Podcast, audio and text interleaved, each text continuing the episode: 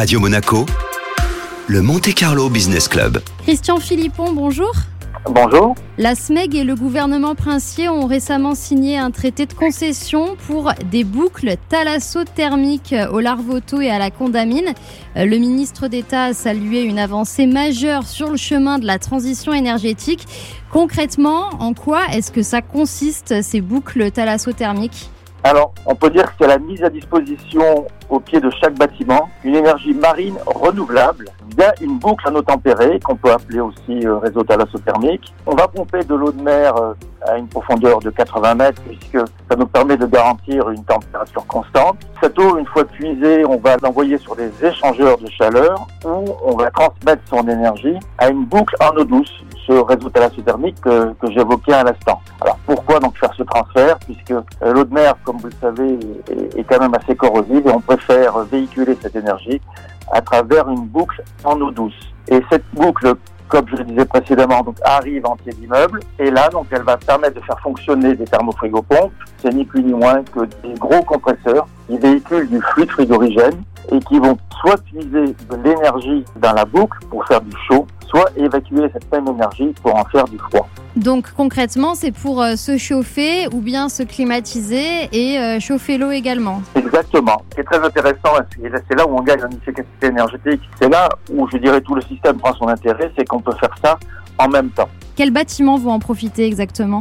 Alors, c'est principalement donc euh, destiné aux habitations de logement, mais il y aura également effectivement dans le lot donc euh, des bureaux, de la même manière qu'il y a également donc un hôtel. donc je pense par exemple Ce qui vous a échappé, c'est qu'il y a deux réseaux effectivement, donc le Larvoto et la Condamine.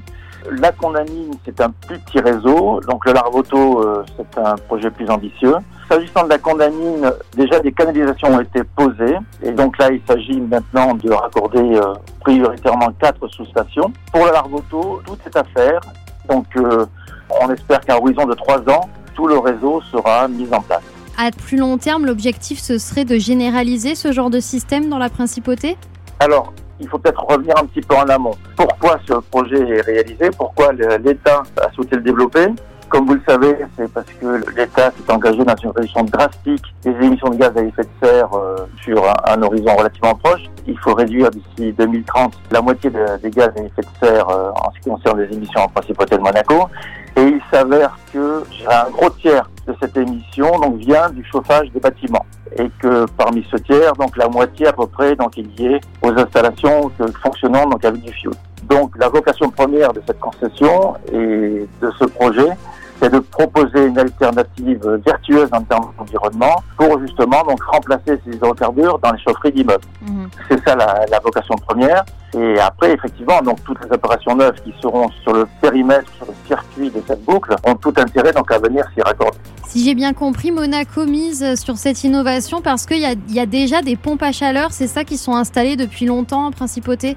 Oui, ça c'est vrai qu'on capitalise euh, Monaco sur euh, une expérience qui a maintenant plus de 30 ans.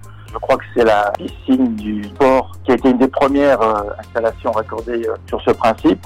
Donc on a de très très bons retours d'expérience sur le sujet. Et c'est vrai que euh, maintenant aussi avec l'avancée des technologies, on a maintenant, je dirais, un peu plus de possibilités en termes techniques. Et donc généraliser euh, ce type de procédé, à mon avis, c'est un plus euh, pour l'environnement. Et en tout cas, ce qui est certain, c'est que en termes de, de à effet de serre, c'est vraiment un plus puisqu'à priori, donc on supprime des émissions donc en mettant en œuvre ce type de procédé. Christian Philippon, merci beaucoup. Allez, au revoir. Au revoir.